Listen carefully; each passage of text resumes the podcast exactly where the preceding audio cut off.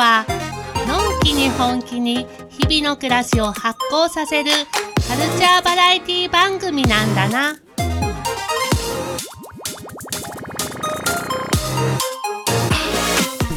遊ぶにはミンタラへようこそ。この番組では多彩なゲストをお迎えしながら日々の暮らしを発酵させる様々な話題をグッドミュージックとともにグッドバイブスでお届けしてまいります。えー今週もよろしくお願いします。ラジオミンタラ第13回、えー、2度目の川野春人です。よろしくお願いします。で、今日のゲストは、えーこの方です。三浦淳子さんです。はい、あのね文章室の三浦淳子です。はい。よはいろしくお願いします。いし今日はありがとうございます。あ、こちらこそありがとうございます。先週楽しかったですね。うん、先週はもう完全に酔っ払っちゃむちゃくちゃでしたね。う。うん。帰りの車の中が多分一番むちゃくちゃやったと思う。なんかだいぶ思い出せんないけどな。あそんな飲んでましたっけ？うん。なんか私ほんとビール1本うんで、うん。結構限界なのにあの日多分5本ぐらい飲んでそんないやえ本当に？飲んでなかったっけ？5本は言い過ぎだと思いますけどでもまあまあまあ1本じゃなかったです確実に。やろ？う、うんうん。なんか多分4本ぐらいは4本かーんそうなのかな。うんうんうんうん。うんえんうんえ楽しかった楽しかったですね、うん本当に。そう。やっぱたまにはああいうアルコール会もあの、うん。挟んでいくとうん。いいかなとか思って。いいと思う。はいそうそう。僕僕は飲めなかったんですよね車運転してたんで、うん、次回ははぜひ、そうですね。なんか岩田さんなんかあれな、あの飲んじょん時の喋りと飲んでない時の喋り。全然違う。よそうそう。あの、ねしんみりこうじ人生について語ってるパートが流れた直後にあの学ランなん酔っ払ってペラペラ なあだいぶ違った、うん。それそこが良かったね。そこが良かったですね、うん。やっぱ人ってやっぱりいろんな面うん。あの日そうそう。ルービックキューブをずっと純子さん触ってた、うんうんルービックキューブずっとやってて、うん。であの直美さんにあの僕がうん。う「あれハルトさんやっぱりラジオやってると人格変わるわね」みたいな言われて、うん、あそうかなと思ったけど、ん。でもやっぱあのルービックキューブみたいにやっぱ人ってその時々で見えてる面がね、うんうん違うから、人格が一つでも、ねうん。その時々でやっぱうん。ね見てる面が違うんだなっていうのがあすごいの岩田さんのやつ聞いても思ったし、すごくそう思うよ、うんうんうん。本当に。ね。うんうんうん。うんうん。そんなこんなでいや楽しかった。で、先週だから何のあれも紹介もなく「あのね文書室の三浦淳子です」みたいなんで、うん。パッと登場して、うん。前々からその純子さんは出てほしいなと思ってるリストの上位にいたんですけどありがとう。のいえいえうんとんでもない、あのそうそうなかなかそのやっぱ流れの中でこう出てもらうのがいいなと思って、うんうんうんあ今だと思ってちょっと、うん。あのよ呼ばせていただきました、はい。うんうんうん。でえっとまあ僕らが出会ったのは楓うん。であったんですよね、うん。うちの子供が幼稚園と今小学校も一緒で純子さんちのお子さんうんうんと純子さんは、えっと、4人お子さんがいらっしゃるんですけど、うんうんうんうん。うんうん。そうそうそそうなんよやけん、うん。えっ、とこのちゃんが、う、うえっ、と何歳の時 ?4 歳？ん、4歳かな？ですかね、うんうんうん、もう何年前だろう？それは多分6年6 7年7年かな？前かなうんうんうんうんうんから知ってるねそうなんですねそううんうんうんうんうんそう当、うん、当時から素敵夫婦やと思ってたいやいやいやそんな何も素敵なことなんてないですよでまたまたそう、うん。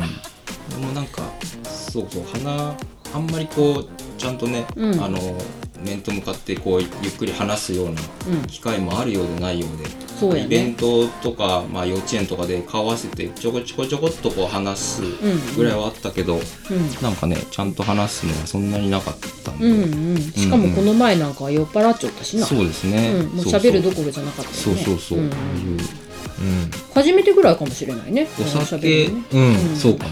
うん。そうそうそうそう。うん。でもなんかこう、ちらりちらりとこう、垣間見える、うん、部分で、なんかこう、話したら面白いんやろうな、みたいなのはね、思ったりしてて、私も思うよそうそうそう。うん。ん。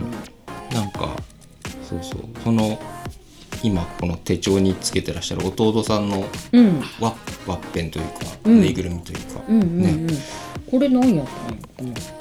これはあの例のコロナの魔除けだよ、あアマビエ？アマビコ？アマビコっていうのがいる、アマビエっちゅうのもおもっちょんのやけど、ん。これこっちかな？違うか。どっちもアマビエとアマビコっていうのがいるらしくて、で、えっとあの初めにアワビエっちゅうのが熊本の有明海だかなんだかで、うん。昔その発見されて、うん。それであのそこの河原版でこんなやつが現れて、うん。疫病退退散のうん。お守りにな私をしなさいって言ったっていうのがアマビエらしかったんやけどうん。それが伝承されるうちにうん。2つに分かれたんだって。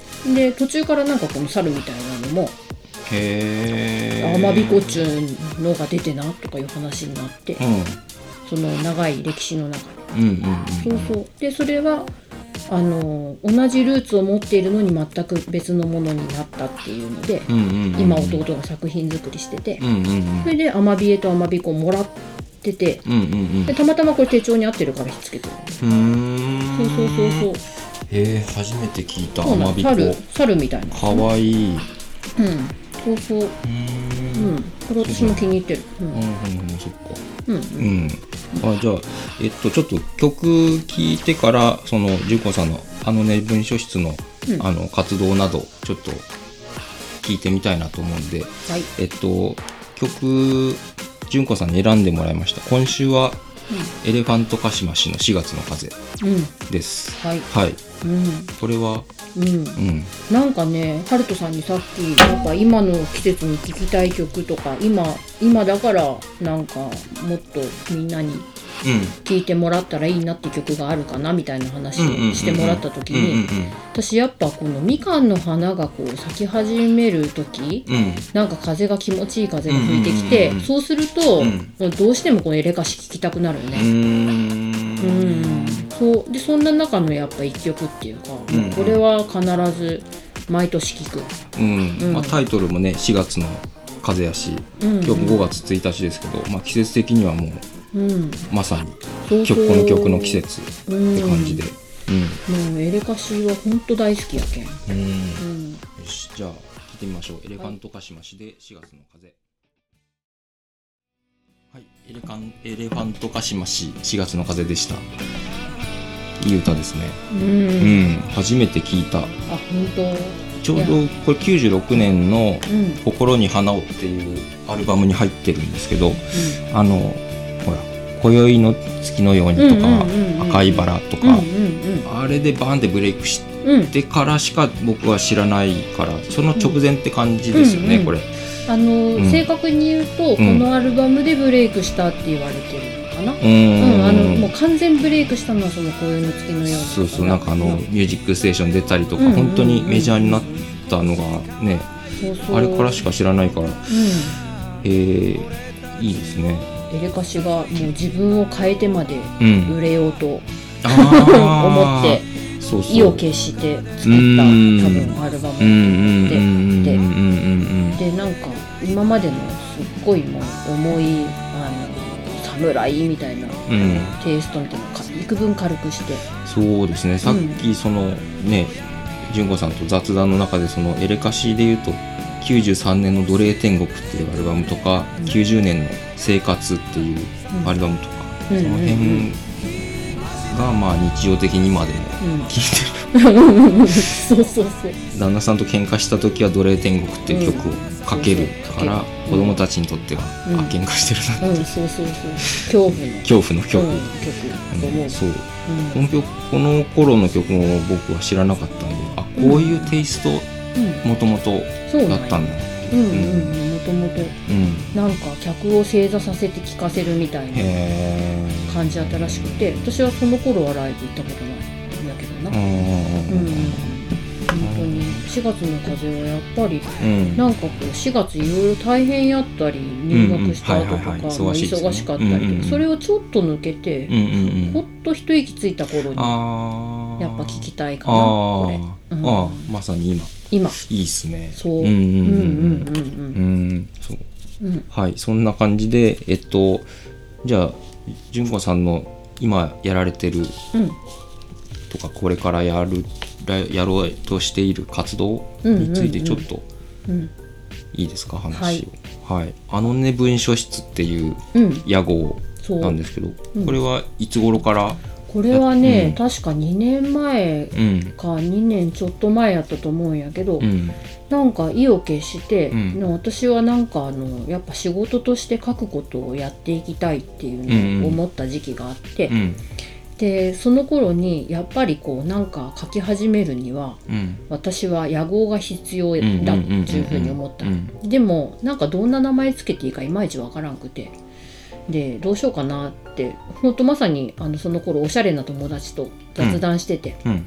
でその人がなんかあのねすごいおしゃれなフランス語とかで自分の野号をうん。つけてたよね、うん。で羨ましいなと思って、うん。でその方もじゅんさんって言うけどうん「じゅんさんそんなのどうやって思い浮かぶんですか?」っつって話をしよって、でなんか知らんけどその方が「あのね」とかそんなのいいんじゃないかな。全然日本語やけど。フランス語でも何でもないけど。うん。そういうことをふと言い始めて。私はそれはあの屋号としてもらったって思って。うん。そう。で初めはその全然その何語でもいいと思ったけど。うん。やっぱ日本語がいいなって思った。うん。うん。うん。それであのね文書室っていう名前をつけて。うん。でいよいよライターとしてうん。もう何でもやってやろうと思って。うん始めようとしたんだけどうん。なんかねやっぱ生活との兼ね合いがどうしてもあって、まあねお子さん4人もうん。いて家事育児いろいろうん。ますね。そういろいろなことがやっぱあったりあのその頃ちょうど旦那が病気したりとか。ああそうでしたか。そうなんよ。でうん。病気っていうのももう特別大きな病気じゃなくってうん。1週間入院したぐらいやったんやけど、うんでその時に私がやっぱりなんかこう一生懸命何かやろうとすると他のことほっぽり出す癖みたいなのがすごくあって、ああはそれであのライターとして私はやっていくんだ。初めはお金を取れなくても忙しくてもやっていくんだって思ってた時期にそういうことになったから、うん。ああ私やっぱりあの家族を取るわと思って。なんかどっちか取るわみたいな思考なんよな。はいはいはい。どうしても。こっちやるならもうとことん、うん。でそれがちょっとやっぱ、あの本当はもうこれからうまくやりたいと思ってるんだけど、うん。どっちも多分両立する手は絶対あると思ってて、うん。でもその頃はやっぱそれ考えられなくなってうん。旦那の病気で。うん。それでああもうちょっとあのフリーズ、うん。そのライター仕事はちょっとストップして。うん。それであのバイトしようとうん。で給食のバイトしたり。給食センター。給食の、えー学校給食のバイトしたりうんうん。してて、うん。でその流れで保育園の学校給食とあが保育園の給食も掛け持ちしたりとかうん。そういうことしてたけど学校給食の方はやっぱりちょっとどうしてもあの厳しさみたいなのがあるのがもうどうしてもついていけんしうん。もともと料理苦手なのになんで給食やってるんだっちゅうとこでうん。無理で。うん。それでまあ、あのーやめたんだけどね、うんうんそれで今は保育園の,、うん。あの緩やかな素敵な人たちに囲まれて、うん。うんあのののんびり給食作ってる。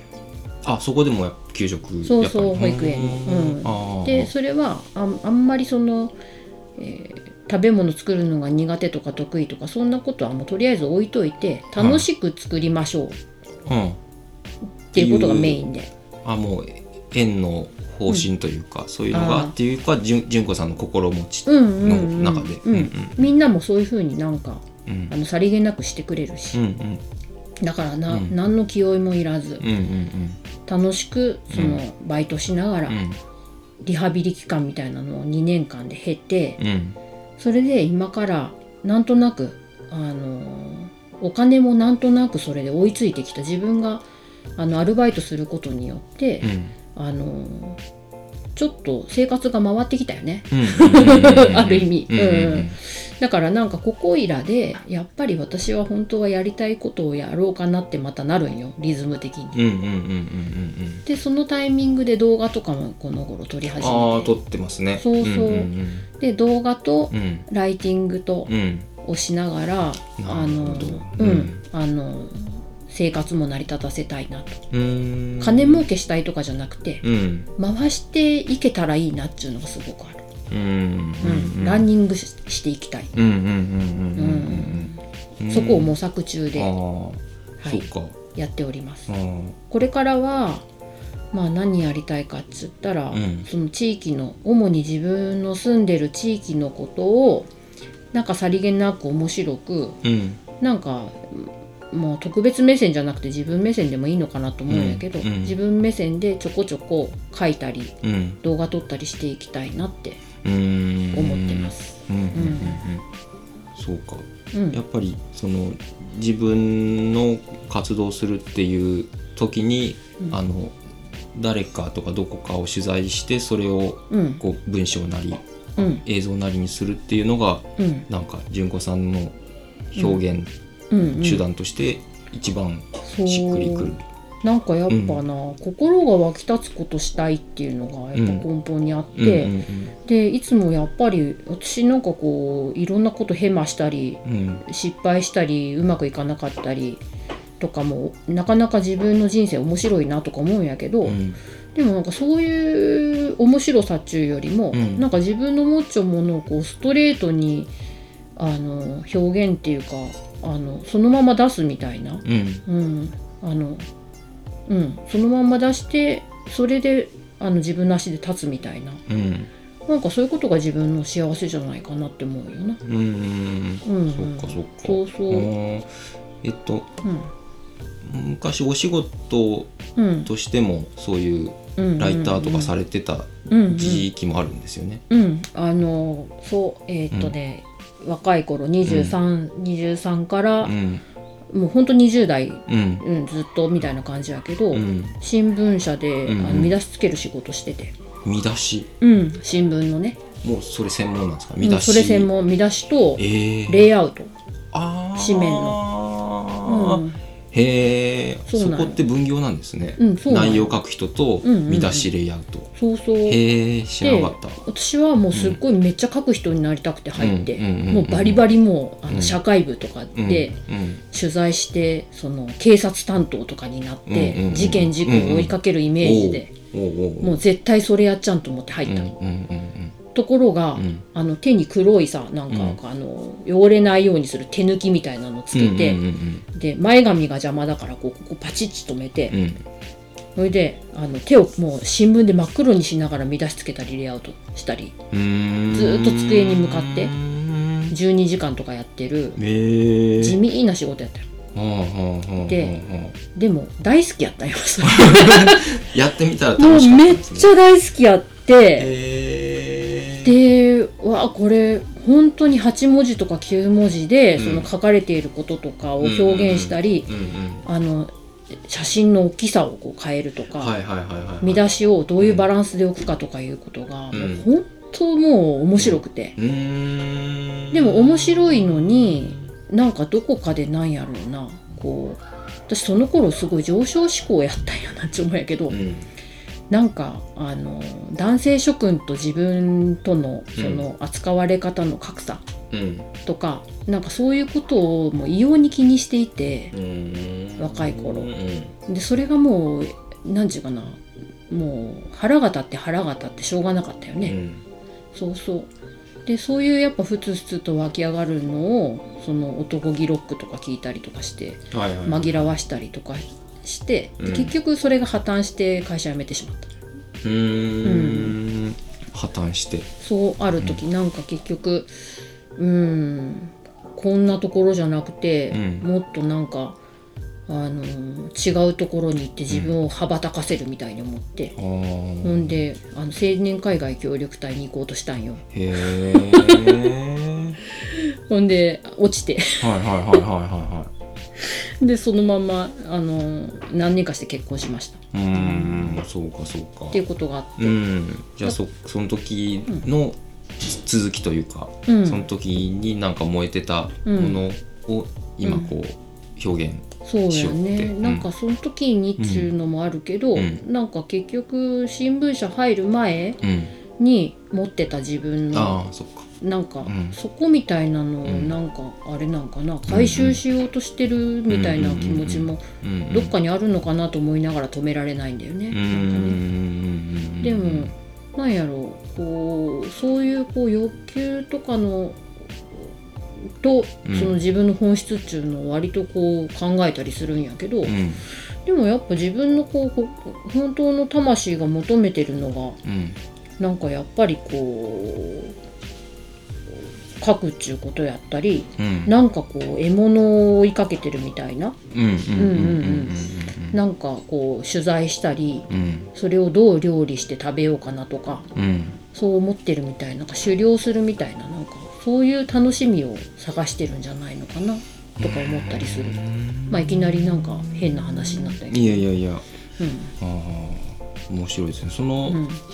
なんか活動をこう、みんなが見たり知ろうとすると、うん。こうなんかあるんですか？そのまとめてるサイトとかああ今ねやり始めたばっかりやけんっていうのがあるけども、うん。主にフェイスブックページうんうんうんうん。にあのね文書室っていうのあのね文書室であ検索したら。うんうん。はい。うんうんそこは、えー、と昔2年前に書いた記事とかでちょっとストップしてて、うん。で、えー、とこの前、うん。えー、と動画を、えー、と撮って三原萌さんっていうはいはいはい。ああのの竹の作家、そう竹の作家さんを、うんうん。えー、と撮らせてもらって、うん。でそこからうん。あのあのね文書室にアップするようになったので、うんうんうんえー、とこれからは YouTube と、うん。その記事書いたりとかうん。をしていくかなっていうのと、うんうんあと、うんまあ、ちょっと先になるかもしれないけど、うん、あの地域新聞的なサイトを作って、うん。うん、そこになんかニュースとか動画をアップできるようにしていきたいなと思って。なるほど。そこを模索してる、はい。うん、じゃあ、えーと、今のところフェイスブックページで、あのまあ、そこフォローしてもらったらうんうんうん。活動が終えるっていう、うん、そこからはい。YouTube に飛べるように、うんうんうんうんうん。ななっていくので、うん。えーよろしくお願いします。かライターとしてその、仕事を依頼したい時はどうしたらいいんですか？私に言ってください。なんかそう、うん、あの書いたりもしたいなと思ってる。うんうんううんん、その Facebook にうんメッセージ送ったりすれば、うん、うん、そうですね。はい、ただなんかそこもそうやな、話し合い。まあまあそうでしょうね。そう。誰でも彼でもっていうんうんうあれでもなく、させてもらいたいな。いろいろな依頼をもらったりしたこともあって、2年ぐらい前。うんうんうん。で、それすごいありがたかったんやけど、うんうんうん。それをやることによって、うん。なんかこうちょっとなんかやりたいことと遠のくみたいな感じもあって、うんうんうん人に合わせるとやな、やけんあの話し合ってうん。いいようにしていけたらなと思ううんうんうんうん。ただあのどんなのも書いたりまあ得意じゃないけど、うん。うんそうやな、うん。あの取材して書いたりするのは好き。そうそう。実はねこの間あのこの間あのえっ、と録音した時にブルーハウスにみんなで集まってたのが、ニドムでなんか本を作りたい雑誌みたいなものを作りたいみたいな話がちょっと出て、うん。でそれのまあ打ち合わせというか、まあ話をみんなでしてたんですけど、うん。そうそう。楽しみですね。それもなんか、まあ、いつ公開できるか分かりませんが、うん。お楽しみにっていう感じで。うん。はい。じゃあ今週はこんなもんですかね。ここでじゃあちょっと僕も一曲かけて、でそれから今週の、えっとバイオグラフィーのコーナー、うん。岩田文江さんの続きですね、行こうかなと思います、うん。えっとさっきその純子さんはなんか歌う前に喋る人が好きなんやっていう。そうなんよな、うん。なんかなん長くか説教垂れるみたいな。うんうんうんうん、うん。あの向井秀徳がなあの歌う前に喋るのが大好き、あのうん向井秀徳ねうんうん。かっこいいですよね。うん。うん、そのしゃべ歌う前に喋るっていうのを聞いてうん。それが野坂昭之。野坂久喜を思い出したんですよね。うん。好きやわ真剣。うん。だから野坂昭喜聞いてみようかな。うん。これはあの臼杵のあの有機農家さんでよもやま屋っていう屋号でやってる山崎さんっているんですけど、山崎さんがあの俺好きそうだからって CD を貸してくれてうん。それで知ったんですけど、うんうん。そうそうそう。どれにしようかな。一番有名なのはマリリン・モンロー「ノーリターン」っていう曲が有名なんですけど。知らんねえけど違うんですか、うん、どこ？まあお説教「週末の単語」っていううん、聞いたことある、曲。これ弾こうかな。うん。うん、やっぱこのお説教というのでいくと週末の単語聞いてみようかな。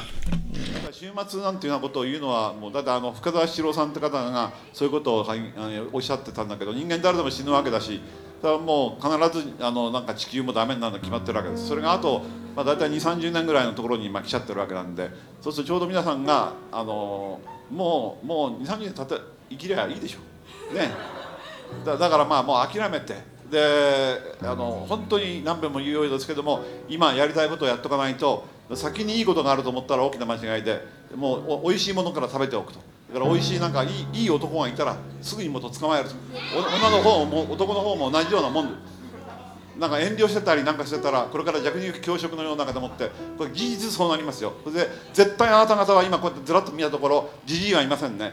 それでそれでだからあえて言っときますけどもじじいは死にます。であなた方はそのじじいを殺してもいいんですよ。それはじじいの方があなた方を殺すような環境を作っちゃったんだから。これはもう仇討ちってやつですよ。リベンジってやつですね。だからそういうふうなことでもうあなた方はもうどんどんあの昔若者よ体を鍛えておけっていうのは左翼の方の歌があったんだけどもそれは今今度今今こそ僕は皆さんに申し上げておきますね。今のうちから体を鍛えてそれいざとなった時の弱肉強食の時に弱いやつをどんどんやっつけて自分だけ生き残ると。560人が絶対生き残れる。じゃないここにいる今200人以上のこのあのスパイラルにいらっしゃる方たちは僕の言うことを聞けば絶対生き残ってその生き残っちゃったら勝ちですからね。物いくらでもありますから。だからもう何だってもう自分のものになっちゃう。人間少ない方がいいわけだから。1億2000万で今暮らし暮らしてるわけでしょ。これがあの10分の1になっちゃったらものすごく楽ですよ。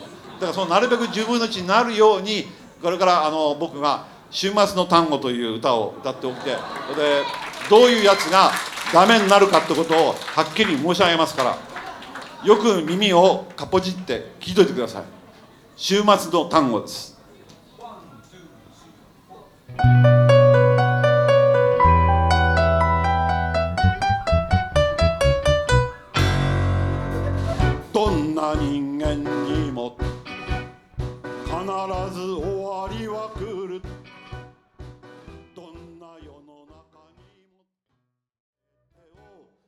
誤算破産倒産南産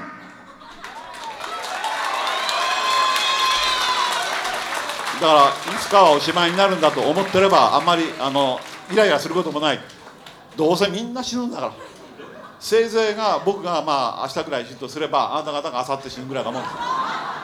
この地球の寿命から見れば本当のもう一瞬の差ですよ。だから本当一瞬の間のことだけでいいことだけそのことだけもう自分で求めてればいいんで旗のことなんかどうでもいいんです。例えばよく自由とわがままを履き違えてるとか個人主義というようなものは勝手なことをするように今の若い連中は思ってるとかって何言ってるってのあのクソじじいたちは。てめえたちばっかりがいいことばっかりしやがってこれで自分たちだけがその自由を楽しんでやりたいことをやってあなた方を束縛しようというもう下心は僕自身がじじいだからよくわかるんです。だからこれはす絶対ごいわ。そういうことにはうん。あのうん耳をあれやな。いで本当遺産やな。うん、宝ですね、こうんれね。うん。素晴らしい。すげえわ。うん。よしじゃあうん。梅さんのバイオグラフィー行きましょうか。はい。はい。うん。すごいわ。うん。えー喫茶バイオグラフィー。このコーナーは、えーゲストの方に美味しいお茶とお菓子を召し上がっていただきつつ、えー喫茶店で暇つぶしてたら思いがけずにマスターと長話しちゃった的な感じで人生の過去現在未来についておしゃべりしていただくという人間参加のインタビューコーナーとなっております。今回も、えー喫茶店のマスターは二度もの京子さん、えーお客様は先週に引き続き燕食堂店主の井端文江さんです。ということで、はい。先週あのガヤガヤした中で、うんうんあの ご本人いらっしゃる中で、うん。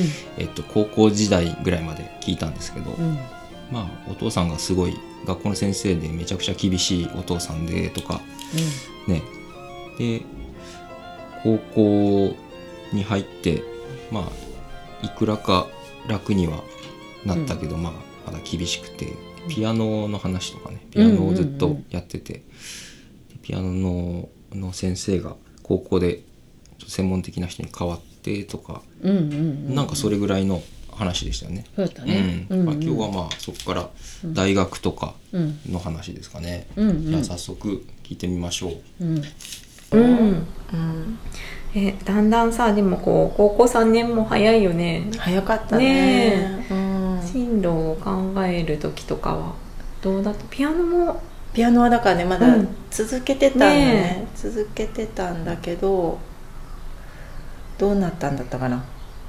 高校に入って、うん。うんとまた先生が一回変わるんね、うん。で芸タの先生にうん。ちょっとやっぱレベルの高い先生に、うん。あうん。どうなったかな。変わるんだけどもう進路としては音楽で進むっていうのはなくなって、ないけど自分ではピアノは続けたいから、っていうスタイルで月に1回うん。先生に見てもらうっていうのをへしてた、ー。ううん。ん、高校。受験がまあ高校3年の時はもうやめたから、うんうんうんうん長いねピアノ歴ね。ねそうそう。青春とともにピアノみたいな。そうなのよ。だからすっごい好きだったけどそこに縛られた感もある。うん。自分で選んだんだけど、うん。うんうん高校文化祭があって、うんうんあのバンドをする子とかうん。バンドね出るでしょ、うんうん。だからちょうどあのブルーハーツうん。が流行ってたよね、うんうんうん。でブルーハーツをやるバンドが友達がいて「トレイントレイン」っていう曲がイントロからキーボードなのね、うん。で多分キーボードの子がいない、うん。で他の曲はキーボードがいなくてもうん。いけるんだけど、うんうん。トレイントレインはどうしてもイントロが キーボードだからあの曲だけやってって頼まれてて「やるやる」っつって。でもうその時はもうここぞとばかりに 文化祭の準備って言って もうあの練習にえなんかスタジオとかに行って一緒に。もうめっちゃバンドが楽しくて。で家に帰ってもそれをめっちゃ練習するからん。バレバレで。全然違う曲を弾いてるみたいな。何があったんやみしかも3年生受験なのにみたいな。だけどもう無視して、うん。もうそれもう絶対やりたくてうん。やってうん。本当楽しかったそのバンドが。う。ん。一人でねこう、うんコツコツ積み上げてきたのと違うよね、きっとね。そうだからバンドとかやりたいなって思いながら、うん。うん過ぎてった。うん。もうねなんか進学のうんが普通な学校だったから、進学だったよね、うん。就職がすごく少ない学校で、だからまあで親からまあお金ないから国公立ねって言われて、そう公立で行くところ探して、うん。うん。うん何何系とか。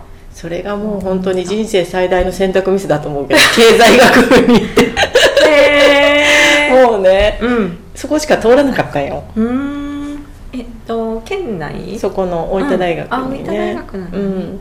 県外もねうん。県外にまず出て一人暮らしがしたかったうんだけど県外が落ちたの。うん。そっかそっか。考えてはいたんだ。うん。うんで、まあ、落ちるって分かってて受けたようなもんだけど、レベル的に。なんであそこでちゃんと受かる大学がね他に他の県にあったのに そっか。そうなんそその時付き合ってた彼氏がそっちに福岡に行くから福岡のとかいうので、えーそっか彼氏がいたんだ、ね、そこでそんなので選ぶからいけない。ん だでも大事だよねきっとそういうのがね、うんその時代のね。そう。ーん。えじゃあ彼は 福岡に行っちゃったの？か彼はね次第福岡の次第に行って、へそうそうお別れ？そこでで遠距離にね遠距離になったけど、うん。まあ、半年も持たなかったっていう。え高校の同級生？そうそう高校の同級生と。そっか、じゃあもう高校は楽しかったね。楽しかった。親父はちょっと厳しかったけどちょっとずつ。そう。ね高校生になると自由が 利き。そう。うん。でも、まあ、入ったらすぐサークルの勧誘がある、うんうんうん。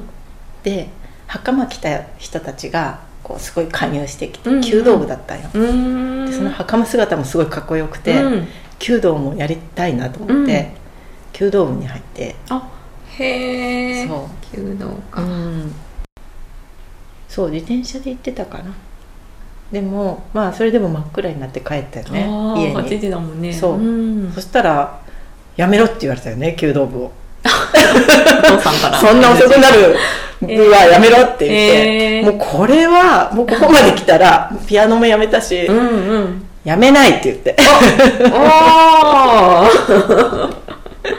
おお もう言い返して。そうそうそそうしたら？いやなんかなどうなったのか分かんないけど結局やめずに続けうーん。でうん。なんか父親もまあ目の届く自分の家にいたら言っちゃうんだろうね、うんうんうんで私はその1年間まあ通いながら、うん。途中で原付の免許をうん。取ったの、うんうんうん。そしでもそれはすごい母が反対したよね原付には。もう危ない。怖い。生身だし、うん。やめた方がいいって一生懸命言ったけどなぜかその時父はいいって言った。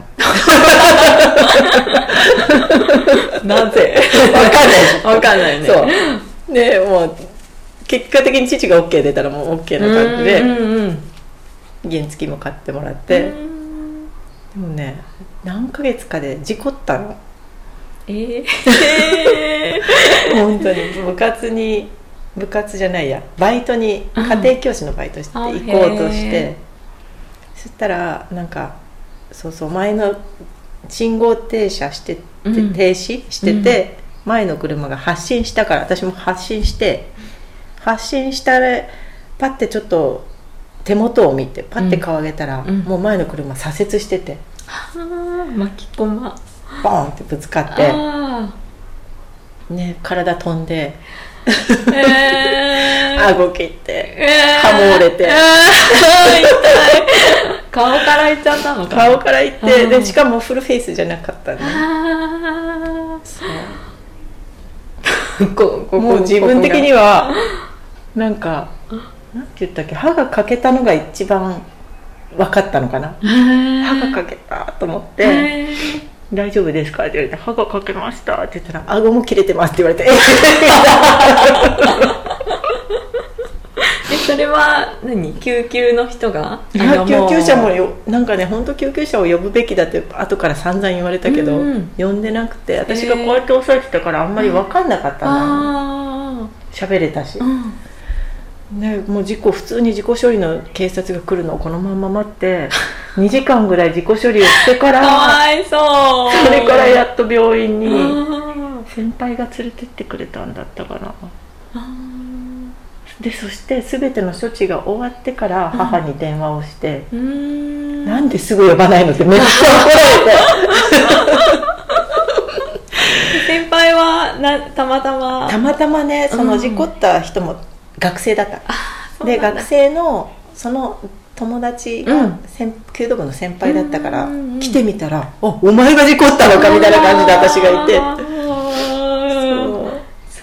そう。そ事故か。ちょっとそれは大きな出来事でしたえそれでも弓道は続けた？うそうそううん。弓道は続けてすごい遠征とかもあって楽しくて。もう何？歩いて通うようになったのかな？それから。いやそうそれが、うん。もうそれがきっかけでじゃないけど、か歩くにはやっぱ遠い、うんうんうん。自転車も夜夜夜道もねね怖いし、もう、うんこんなに地元だけど一人暮らしするって言ったの私が。したい。うん。でそこでまた 父親の摩訶不思議な OK が出て。いいって言ったの。えー、で母親はね。そう。母親はもう地元なんだし家から通いなさいってうんうんうん。すごいあの一人暮らしとかってお金もかかるしって言ったけどお金の工面も母が全部かかるから 大変だし。けど父親が、まあ、多分自分の目の届かないところの方が言わずに済むと思ったのかうんいいって言って。うん。うんでアパートをね大学の近くに借りて、へえそれからそれから卒業するまで一人暮らしを。2年生から。2年生から3年間うん。うん 一人暮らしはどう？楽しいね。うん。めっちゃ自由。めっちゃ自由でもうタガが外れてあ最悪だった。最高で最悪じゃないけどなんかそれまでのあキュッて締めてたものが急にほどけた。うんうんうん。誰にも何も言われない状態になると、うん。なんかこう自分でも制御がうん。自分で結局自分のことを考えて、うん。これぐらいでやめとこうとか、うんうんうんこうしようっていうせ線を引っ張ってこなかったですね。周りからの線の中にいたから。多分自分で自分の管理の仕方がうん全くできてなかったよね。だから食も乱れ 本当食も乱れ生活の時間帯も乱れ、うんうんうん学校にも行かないみたいな、サボりまくって、うんうんうんうんあみんな結構そういう年齢かもね。ね。うん、あでもそうそうめいさんもそうなったか。そう。安心そうなった。安 外れまくって本当に。あそう。なんかでもそん、まあ、食べたいお菓子もーうんうんうんうん。食べ放題食べて、うんうんうん。もう太って、うん。太ったのはなんかあ太ったと思って、うん太るとかそういうのほら体重うん。体重の管理とかもそんなね意識してなかったんだけど、普通な体型だった、うん。でもその乱れたおかげで 本当に太ってうん。でそこからやばいと思って、うん。まあ、変なダイエットをね食べないとか若い子のね。うんうん。してまあ元ぐらいの体重まで戻ったんだけど、うんう多分そその食の乱れうん今までちゃんとこう食べてたのの、うんうん。食が乱れたこととか、こうギュって精神的にも縛りがあったような感覚がパッてなくなって、うん。っていうのでなんか崩れすごい崩れたの、うん。もうなんかちょっと摂食障害的になって、食べたら吐いちゃああかわいそう。うなんか、うん。それがそういつぐらいか二十歳過ぎ、うんうんうんうんうん。21とか、うんうんうんうん、212ぐらいからなんかいつの間にかそうなってて。うん。うんそう。でそっから抜けるまでしばらく。なんか表面上は普通に暮らしてたよね。誰にもそのこともうん。自分がそんな状態になったとかも言わず普通に暮らしてたんだけど、うんうん自分がそのトンネルから抜けるまではだいぶ長かった。うん。うん。何年とかいう単位？うん、もう何年とかいう単位。なんかまあ良くなったりまた出たりっていうのを繰り返してヒューゴを産んでうん。あ長いね。そう。だからそれまで本当に普通にしてたけどなんか食べたら吐いちゃうとか、うん、そういう状態があって、うん。でヒューゴを産んだ後まだ赤ちゃんのヒューゴを抱っこしててああなんかこんな姿は見せられないこの子にって、思思ってそっからピタってうん。もうなんか戻すっていう現象がなくなって、うーん何年かえっとひよこくん産むのは何ほんと年ね何歳？なんですか3029だな。29だから7年間ぐらい。そっか。うん。えー、そっか。大学生の時じゃあ楽しい反面そういうそうだからそところに結のね構。結局まあそこ通らないといけなかったんだろうけどうんうんうん。今思えば一人暮らしにうんなって、うん。はい。そんなわけで、えっ、と、前編ですね、聞いてもらいましたけど、結構いろんなことがありましたね。ううん。ん。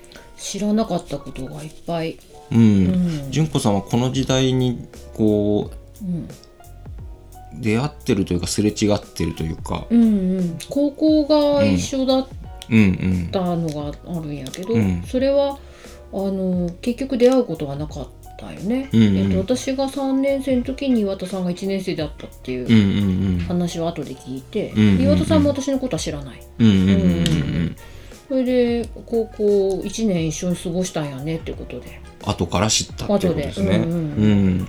でその先週ちょっと話に出た文化祭の時にコンプレックスの恋を止めないでを あの岩田さんにうん。あの向けて歌った当時の彼っうんうんていうのが、えっ、と、まあ、その彼がバスケ部でうんうんうん。純子さんもバスケ部で、そうそう、うん。私も絶対知ってたはず。だから、うん。えー、と私が3年の時1年のうん。男子だから、うんうんうん。知らなかったわけないんだけど、うんうんうん。もうすっかり忘れてる。忘れてる。ああ、うんそうですうんね、うん。で今日その追加情報としてうん。文江さんもその文化祭で、その時の文化祭じゃないのかな、3年生っつってたからもう私は卒業してるんやろうね。そっかそっか。うんうんうん。時に文江さんはブルーハーツのトレイントレインのキーボードを弾いてらっしゃったと。うんうんうんあの頃はバンドブームとかのね、うん。うん頃やけんうん。多分その好一点的な扱いで、うんうんうん、大人気やったと思うよああでしょうね、うんしかもキーボードやろ。キーボード。そういう存在感あるよね、うんうんうんうんあのユニコーンですら初めはね、キーボード女性がおったんやもんな。あそうなんですか。そうなんよ、うーんそうなんか。うん、はあ関係ない情報。そうそう。あ、そのつながりでちょっとこの時代の話であの、うん。先週の放送を聞いてあのメッセージをくださった方がいまして、うん。ああの、うん。わなな特集であのゲストに来てくださった石川大輔さん、わななナイトの、うん。うんうんが、えっと、ちょっとどうしても言いたいことがあるっていうんでメッセージをくれまして、うんうんうんちょっと読みたいと思います、えーこんにちは石川です。ミンタララジオ毎週楽しみにしています。ありがとうございます、えー先日の放送の会話の中でヤンキー学生の男の子たちが変形学生服を仕立てるお金をどうしてたんだろうというような話がありましたあがそこはヤンキーなんだから当然親の財布からくすねるんだと思います。なるほど、でも大体は上の先輩から受け継ぐものです。うん。先輩に顔が利けばもらえるしそうじゃないと売りつけられます。うん以上どうしてもお伝えしたくてメールしました。あはいーありがとうございます石川さん。本当やな、ん。いやでも私そういえばヤンキーがラーメン屋さんでバイトしてたの覚えてるわ。わバイトもしてるかもしれない。あバイトで稼ぐうん。っていうこともしながらうん。うん。うん。まあ人によっては親の財布からちょっと拝借したり、うんうん。時代。時代。そんな。そんな時代。うん そうかですね。いやいや受け継いだかもしれんよな。女子でももらってた人いたもんそういえば。あの男の先輩が卒業するときにその学ランを女子がもらうみたいなうんうん。あーはあったらしいよ。第二ボタンもらうみたいなノリもうで全部全部制服もらうみたいな、うんうんうんへえ、あったと思う、うんうんうんうんうん。そうかやっぱ今よりそのね制服とか、うん。うん、いうものに対するこうなんか愛着とか、うんうん。うんなんかそういうのが強かった時代、重んじる。重んじる。それをうんそういう時代やったかもしれんよね、うん。うん。うんなるほど、うん岩田さんも相当語りよったもんなこれな。そうですね。なんか熱い思いがあった カバンをうん。ペーシャンコにするとかね。そうそう。で男子はほとんどツータックやったとか、うんうんうんうん。うんね。そうそうそう。まあそんな高校時代を経てそのまあ彼は福岡の大学に行ってしまい、えーまあお別れして、うん。えー文江さんはなんかねなんだかんだで一人暮らしの許可が出て一人暮らしして、うん。えーなんか摂食障害みたいになって辛そうですね、うん。ずいぶん長い間苦しい時期が続いたみたいうんですけど、そこはやっぱり初めて知った、ん。ですね。本当に。うんなんか、ん。ああやって凛として多うん。分昔も今も変わらないところがあると思ってて、うん。凛としてうん。背筋伸ばしていながら、うん。やっぱ苦しんだっうん。ていうのがあったんやろうなっていうのが。そうそうでまあ、あの長男のヒューゴくんが生まれたっていうところまで今聞きましたけどうんうん。ちょっとその続きを聞いてみたいと思います。超氷河期ででもまあそれもほら親にこう怒られないようにっていうのがやっぱどっかにあるね、なんか留年もせずまず卒業し就職をどっかにしないといけない。って思って、でも全然やりたいことは浮かばないよね。なんか経済学部だったからみんな銀行を受けたりとか企業企業回りしたりとか、なんか秘書検定を受けたりとかね、会計士を取ったりとかしてるよね、全然こうなんかぼーっとどうするみたいな。まあやりたいことないからまあこう企業の名簿みたいなのからこう見て、ちょうどまたその時また男子が関係するんだけど、付き合ってた人が車好きで、あ車のディーラーとかいいなみたいな、なんかまず卒論を4年生の時に書くんだけど、何についてそうでしょう、全然経済に興味がないのよね、何について書けばいいんだと思って、まあ、本屋でこう経済の本が並んでるところでこうやってぼーっと見て、何について書こう、って言ったらこう一冊の本が「環境に良い企業経営」っていうのがあって、あこれにしようと思って、環境まあすごい酸性雨のこととか、うん、CO2 のこととかはこう話題に出てる時代だったんで、環境にのことにやっぱちょっと興味があって、でその本を読んで、で環境に良いまあ、でそこで初めて地球がどんだけ深刻な環境汚染にあるかっていうのを本を読んで知るんで、ねやばいじゃんと思って、うんうん、子供とか私絶対産めない。もう60年後に地球はすごい温度が上がってて住めないじゃんみたいな。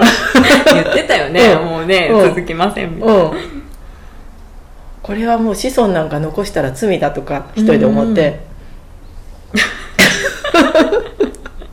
もうすぐ投げすぐ投げやりになってね、もうこんな地球がもうそんなすぐで終わるんだったらもうあの好きに生きようじゃないけどとかでもなんか思う思いながらまあその企業でもね環境についてどう取り組んでるところがあるのかなっていうかやっぱあったよね。でだから就職する時もあじゃあせっかくだったら環境にいいことを何かしてる企業がいいなと思って、で企業訪問みたいなのが、説明会なのがあるよね、行ってなんか質問はないですかってこう訪問してる学生に向かって言った、うんうんうん、環境に良いことを、うん、御社は何かされてますかっていう質問をどこに行ってもして。すげえ。もうもうなんか向こうの会社の人もポカンみたいな「えっと」って仕事のことじゃないみたいな。そうそれでまあ朝日ソーラーはね、うんうんうん、あれ自体が、うんうんうん、あれは環境にいいじゃないかと思って、ソーラー。受けたんだけどそう、ね。うん、そうそう結局受からなかったんだけどね、うん、そしてディーラーに。そうそしてディーラーに。ねちょうどエクセルとかも導入され始めた時期で、パソコンをね覚えるように言われて、うん、だけどどうしてもその数字が並んでるのとか苦手だった。経済嫌だったんだもんね。ジムジムもそんなに好きじゃないし現場でなんかお客さんと接してとかそういうのがしたかったんだけどうん。無理。無理だ。これは無理だ、うん、って思って、うん、もう1年2年目、うん、やっと仕事覚えてやっとお前これから一人前になるぞぐらいの時にやめようと思って、うん。ね、やめて何か資格取りたいと思って、本屋さんでまたねすぐ本本がいつもいろいろ基準になるんだけど、本屋さんで何か何の資格取ろうかなと思ったらなんかソムリエールになりたいっていう本があって、これだと思って安直な安直な感じで。それが22で大卒24ぐらいか。4になる前だね。うん。24になる前に。そうそう。なんかワインっていうかお酒は好きで学生の頃は痛い目に遭ってるんだけど。なってそうだね。体育会系でボロボロになってるんだけど、うん、なんかワインのこうボトルとかラベルとかにすごいこう、うん、萌えってなってたよ、かわいいよね、うん。だからこれだったら好きと思って。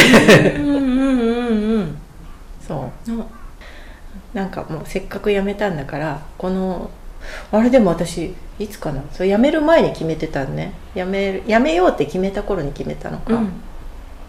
ワインを作りに行こうと思って。へえそう、うんでまあつワインの本場って言ったらフランスとかイタリアだけど、うんうんうん。まあ3月に辞めて都合よく作れるのはうん。南半球だあって思って。でオーストラリアももワインの産地だったから、うん。フランス語も全然できないしうん。英語だったらうん。どうにかなるんじゃないかっていう、んうんうん。まだね馴染みはね。そう。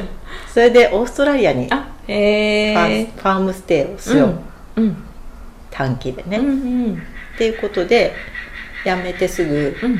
オーストラリア。へえ春にもう春に。ちょうど春が向こうの収穫期だから、うん。そうそう行って。オーストラリ本当世間知らずだったからこうそういうファームステイを斡旋してくれるようなエージェントにね、申し込んでパックみたいなあるよねうんそういうねファームステイみたいなうんうんうん行ったらただのウーファーだったっていうあへえいうふうに登録されてて向こうででいねここにここワイン作ってるからっていうところに行ってみたら、うんうん寝袋持ってるかって聞かれて持ってませんって言って、うんうんうんじゃあうちの寝袋貸してあげるねって言って、うんうんすごい掘ったてバンガローみたいな、掘ったて小屋みたいなところで寝泊まり、そしたら行ってみたら3日前に到着したっていうオランダ人の女の子マリカっていうんだけど マリカと一緒に1ヶ月そこで寝泊まりするっていう生活だったの。楽しそうだけど。めっちゃ楽しかった、ね。楽しかったけどびっくりだった。びっくりだねなんか不思議な家族でイタリアからの移民の男性と、女性はニュージーランド人うんの、まあ結婚してないカップルだったんだけうど、ん。そこの人たちが、まあ、勇気で自分たちの飲むワインを、まあ、無農薬でね、作ってる、まあワインだけじゃなくて本当自給自足的にいろいろ作ってて、うん。でそのそのイタリア人のお父さんも一緒。お父さんっていうか両親も一緒にイタリアから移民してきててジーノっていうおじいちゃんなんだけど おじいちゃんが毎日やってきてあ今日はこれする今日はこれするっていうのをー一緒におじいちゃん番長が来る。そうそうそうそう、ん。ジーノが来たみたいな。今日はマッシュルームを取りに行くぞとか言って、楽しそう。そうそう取りに行くと恐ろしく巨大な本当こんなのとかが平均サイズなマッシュルームで。こう本当こんな大きいのもあって、うんうんうんでもねなんかちょっと高いとことかに生えてる。ほんならなんか踏み絵池みたいな。私私みたいな。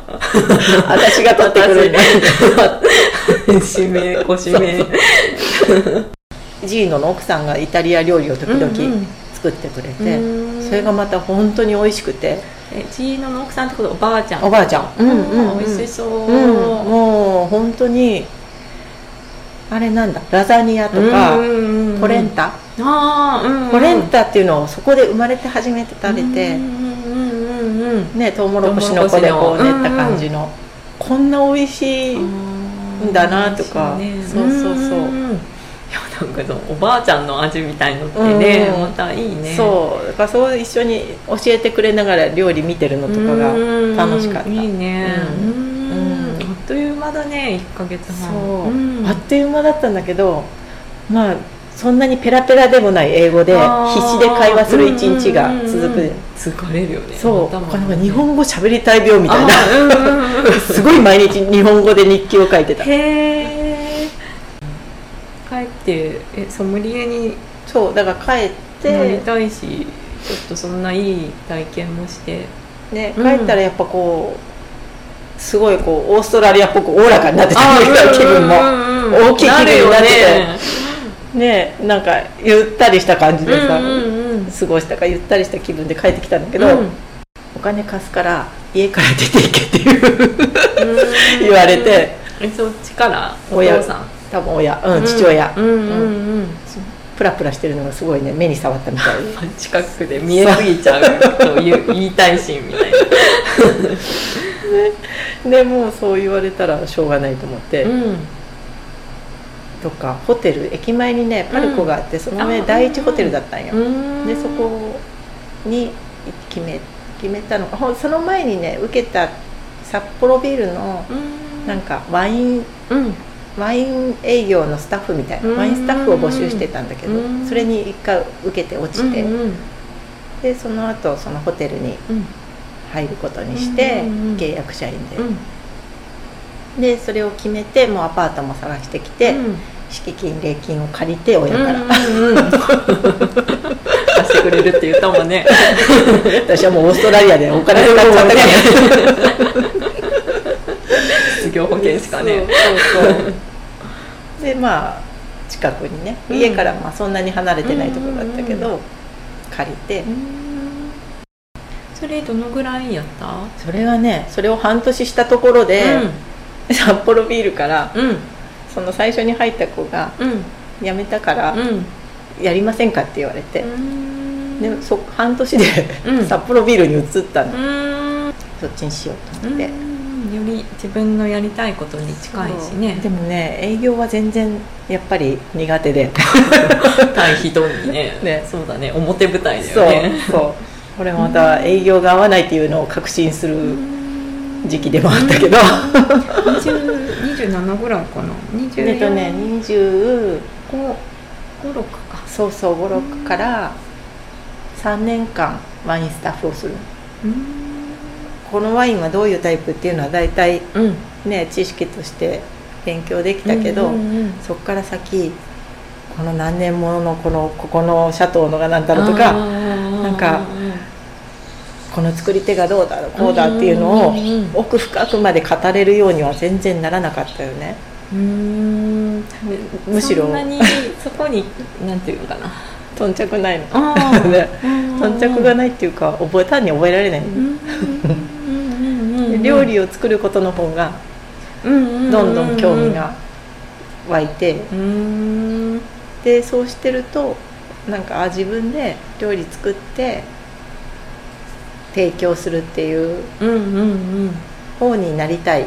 うん。でまたちょっと変わってきたよね、ソムリエとしてのサービスうん。の仕事じゃなく形てうん。うん。やっぱ裏だよね、うんそう表でお客さんとこうっていうよりはうん裏で料理したいなっていうのになって、うんうんそう。それでまあ辞めることにして、自分でケータリングうん。を少しややってみたいなっていう、うんうんうんまあもうその時すでに結婚してたのか。あ。何歳で？あれ？結婚した？えっ、とね26の終わり。そうなんだ、うんうん。えー、なんだっけ？札幌ビール時代に、そう。うん。札幌ビールの最後の方でもう辞めるって決めてる頃に結婚式があったのかな。27だっけ？27歳。そうそうそう。はい。後編、切ってもらいました。えーっと、またいろいろあったんですけど、なんか、さっきまでは、ほらなんか、まあ、学生時代の話と、車のディーラーに就職してとかいう話で、などこっからどうやって今の燕食堂につながっていくんやろうっていううん。感じだったけど、うん。なんか卒論で環境にね、うんうん。御社は環境にいいことを何かされてらっしゃいますかって ここもさすがかっこいいなと思ったとこなんですけど、うん完全に選ぶ側やな。そうそうそう、うんうん。かっこいいですよね、うん。で、まあ、それからこうなんかソムリエールになりたいっうんうんうんてなって、ね、でオーストラリアにうん。ちゃんとワイン作りに行くとこがまたかっこいいですよね、うんうんうんここが素晴らしいやっぱり、うんうんううん。ん。そうそう。しかも決断が早いね。早い。決断と行動がうん。思い立ったらもうすぐパッて行動できる、うんうんそこのやっぱ行動力がすごいですね、うん。梅江さん本当に、ううんん。尊敬します、ううんん、うんうん。なんかこう思ったことこありました？うん。うん。なんかここ辺は断片的には聞いてたけど、うん。そのやっぱ私の初めて出会った頃岩田さんと、うん。やっぱ環境の話をしてた、うーん。うん。なんか、えーとこのままじゃ地球が持たないうん。うんうん。っていうことを思ってうん。もうやばいと思ったんよ。2回目に会った時ぐらいからもうそんな話をすごくしてて、うん、で私は岩田さんから学ばせてもらったことがすごく多いなと、へえうん、そっかそっかうんうん。うーん。12年とか前かな。11年2年前じゃないかな、うーん。もうこの時からはだいぶ時間が経ってるよね。あのその初めに環境の本読んでから。うんうんうんうん。私と出会うまでには、うんうんうん。だいぶ長い時間があうんうるけど、んやっぱり変わらなかったうんう、うん。うん。うんそうですね。うん。うん。多分その辺のこう考えとか活動がこう活発になっていくのは来週聞くうん。パートでだいぶそういう話がうんうん。あの母パレとかね、うんうんうんうん。あのやっぱ311前後とかその辺のタイミングでいろいろそういうことも、うんうん。うん、が出てくるんですけど。うん。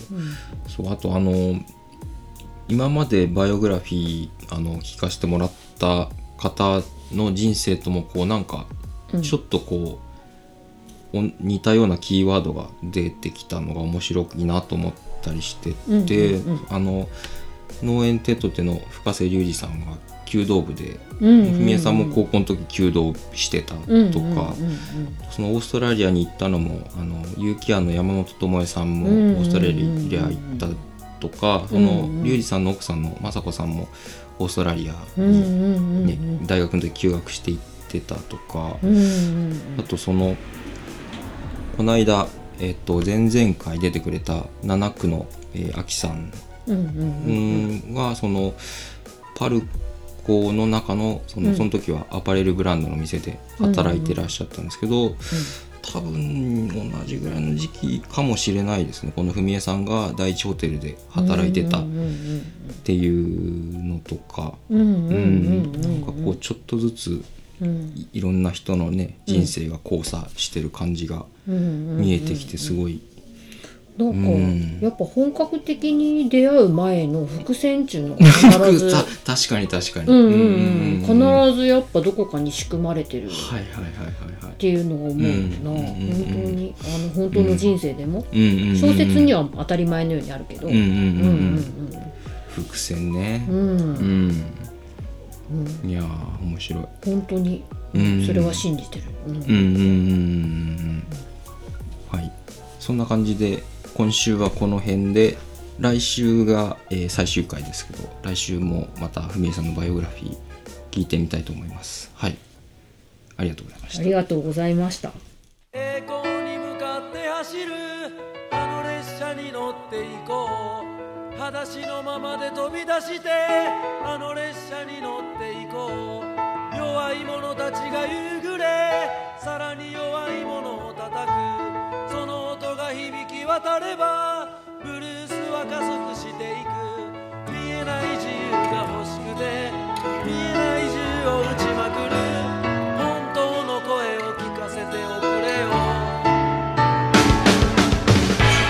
面白いね。面白いね。うん。うん。うん。いやいやもう本当伏線だらけ。うん。うん。そうそう。はい、えっ、と、じゃあ今週は、えーこの辺ですね。えっ、と、あのね、文書室で三浦淳子さんとお送りしてまいりました。ラジオミンタの第13回。はい、えっ、と、姫さんがキーボードを弾いたブルーハーツのトレイントレインを聴きながら、今日はお別れしたいと思います。うんはい、来週も三浦淳子さんと引き続き、岩田文江さんのバイオグラフィーを聞いていきたいと思います。はい、はいどうもありがとうございました。ありがとうございましたはい